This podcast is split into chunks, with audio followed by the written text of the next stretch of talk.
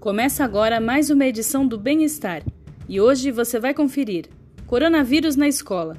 Escolas em todo o mundo se preparam para a reabertura, mas planos encontram resistência de pais e professores.